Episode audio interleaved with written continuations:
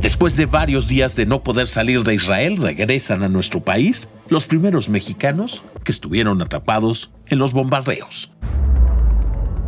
Soy Valentín Cataldo y vamos con N Diario, un producto de N Podcast.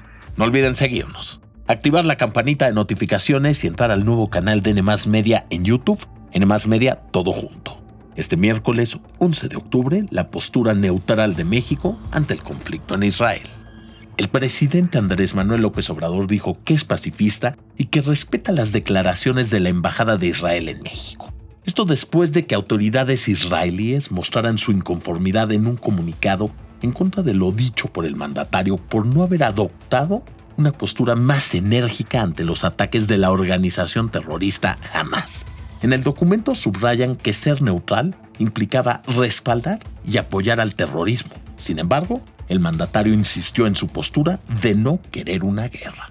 Más tarde, la secretaria de Relaciones Exteriores, Alicia Bárcena, publicó en su cuenta de ex que México aboga por la paz, el diálogo y la protección de civiles sin matices, por lo que llamó a terminar con los ataques indiscriminados y la violencia contra civiles, tanto por parte de Hamas como por parte del ejército de Israel en Gaza.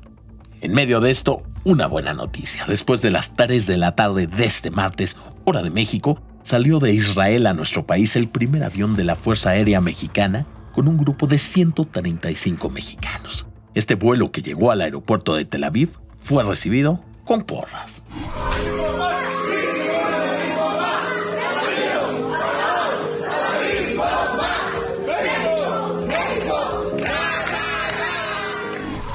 Y antes de que despegara con familias, niños y la selección mexicana de gimnasia rítmica, se echaron un palomazo.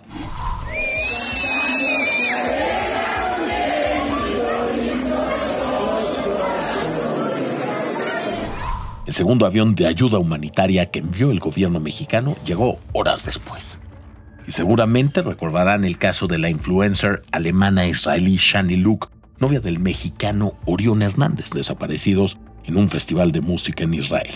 El cuerpo de ella fue exhibido por los terroristas de Hamas en un video, pero ahora todo apunta a que está viva, pero en estado crítico, según le dijo su madre al diario alemán Bild.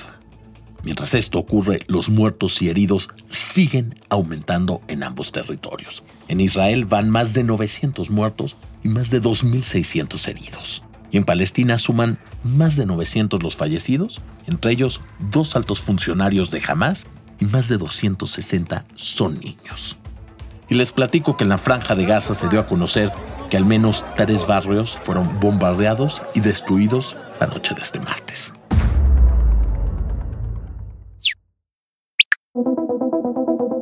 ¿Recuerdan ustedes el operativo Mochila? Pues escuchen esto, en la Ciudad de México, más de 3.000 escuelas primarias y secundarias podrán reactivar la revisión de mochilas de los estudiantes para evitar que alguno de ellos ingrese con armas de fuego, objetos punzocortantes como picayelos, navajas o cuchillos, pirotecnia o incluso drogas. Seguramente se preguntarán por qué las escuelas van a poder revisar a los alumnos. Bueno, Resulta que la Secretaría de Educación Pública podrá aplicar el protocolo para la protección y cuidado de niñas, niños y adolescentes en la revisión de útiles escolares. Esto será posible a pesar de que en 2019 la Suprema Corte de Justicia de la Nación echó atrás el operativo Mochila Segura. Ahora bien, ¿cómo funcionará este protocolo? Para que se pueda revisar lo que traen los alumnos, debe existir una autorización previa de los padres de familia. Los alumnos deberán dejar sus mochilas en espacios asignados y finalmente será una comisión de padres de familia previamente autorizada y seleccionada quienes revisen las mochilas o bolsas. Es importante decir que los alumnos no serán revisados. El momento es importante. Esto cobra relevancia después de que la semana pasada en Coahuila un alumno ingresó con un cuchillo a su secundaria y apuñaló a una maestra. Ahora las autoridades capitalinas quieren evitar que los estudiantes ingresen objetos prohibidos. Aunque aún no hay fecha para que se empiece a implementar este operativo, se espera que sea bien recibido y que no sea obligatorio. Es decir, los padres de familia que se opongan a que las pertenencias de sus hijos sean revisadas serán respetados.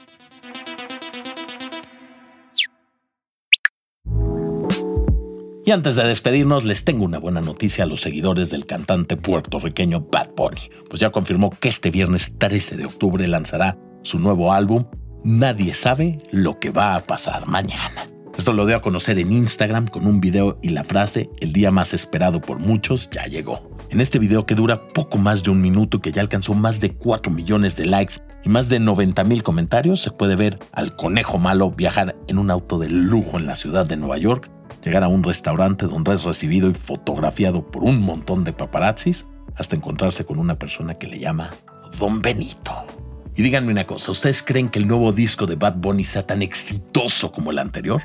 Por favor, conteste nuestra encuesta en la sección de comentarios.